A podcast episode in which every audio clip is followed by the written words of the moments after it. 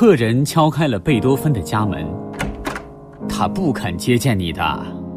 一个女佣站在门槛上，为难地说：“他谁都不肯接见，他厌恶别人打扰他，他要的是孤独和安静。”但是这个好心肠的女人经不住客人的苦苦要求，捏弄着她的围裙，答应去试试看。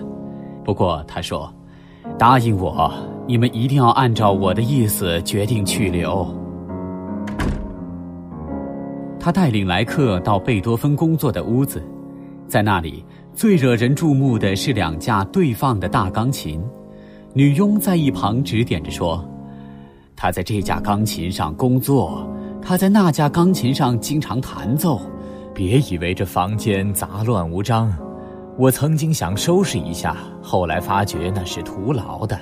他不喜欢我整理房间，就算整理好了，两分钟内就会弄得凌乱不堪。过去那一边是他的厨房，他自己做东西吃，吃的简单随便，也不让我帮他一点忙。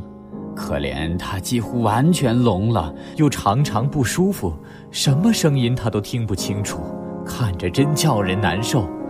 还有他那个流氓一样的侄子，一天到晚来麻烦他。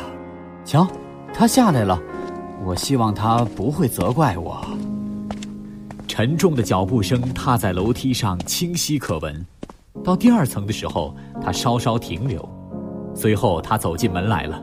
一个身高五英尺左右的人，两肩极宽阔，仿佛要挑起整个生命的重荷及命运的担子，而他给人明显的印象就是他能担负得起。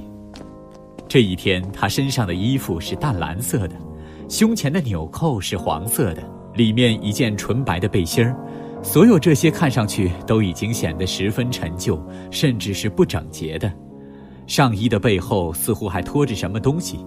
据女佣解释，那拖在衣服后面的是一副助听器，可是早已失效了。他无视屋内的人，一直走向那只巨熊一样蹲伏着的大钢琴旁边，习惯地坐下来，拿起一支笔。人们可以看见他那只有力的大手。客人带着好像敬畏又好像怜惜的神情，默不作声地望着他。他的脸上呈现出悲剧，一张含蓄了许多愁苦和力量的脸，火一样蓬勃的头发盖在他的头上，好像有生以来从未梳过。深邃的眼睛略带灰色，有一种凝重不可逼视的光。长而笨重的鼻子下，一张紧闭的嘴，衬着略带方形的下颏，整个描绘出坚韧无比的生的意志。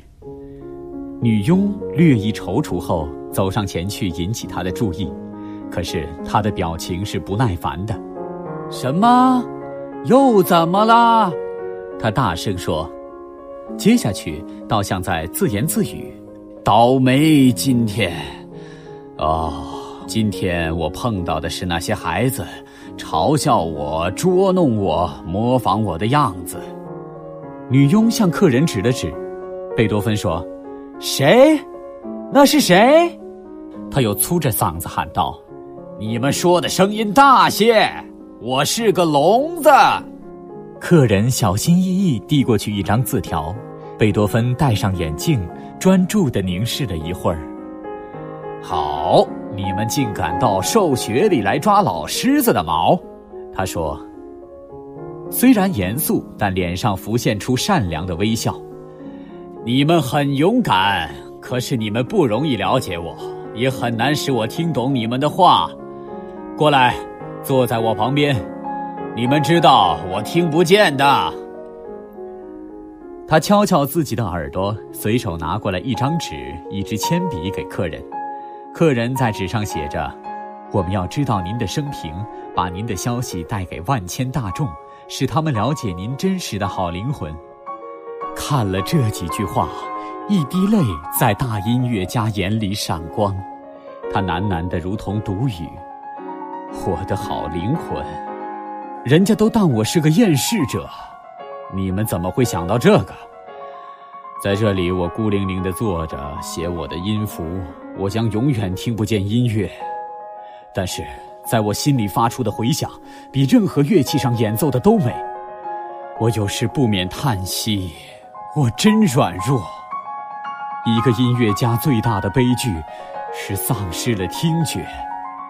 贝多芬神往地说：“一个人到田野去，有时候我想，一株树也比一个人好。”他接着说：“你可能想到我，一座已倒落了的火山，头颅在熔岩内燃烧，拼命巴望挣扎出来。”贝多芬激动而又沉郁的情绪，深深感染了来访者。客人不停地记下来。命运加在贝多芬身上的不幸，是将他的灵魂锁闭在磐石一样密不通风的耳聋之中。这犹如一座不见天日的囚室，牢牢地困住了他。不过，龙虽然带来了无可比拟的不幸和烦忧，却也带来了与人世的喧嚣相隔绝的安静。他诚然孤独，可是有永恒为伴。贝多芬留客人在他屋子里吃简便的晚餐，在晚餐桌上说起他往昔的许多故事，包括他在童年时跟海顿学习时的生活，包括他为了糊口指挥乡村音乐队的生活。请看一看罗曼·罗兰的约翰·克里斯朵夫，在那本大书里流着一条大河。那条大河就是从贝多芬身上流出来，并且加以引申开的。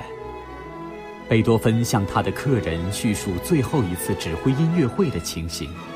那次节目是《费代里奥》。当他站在台上按着节拍指挥时，听众的脸上都有一种奇怪的表情。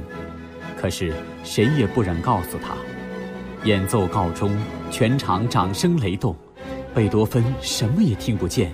很久很久，背身站在指挥台上，直到一个女孩拉着他的手向观众答谢时，他才缓缓地转过身来。原来他完全聋了，他永远不能担任指挥了。贝多芬对客人大声地说：“听我心里的音乐，你不知道我心里的感觉。一个乐队只能奏出我在一分钟里希望写出的音乐。”更多课文，请关注微信公众号“中国之声”。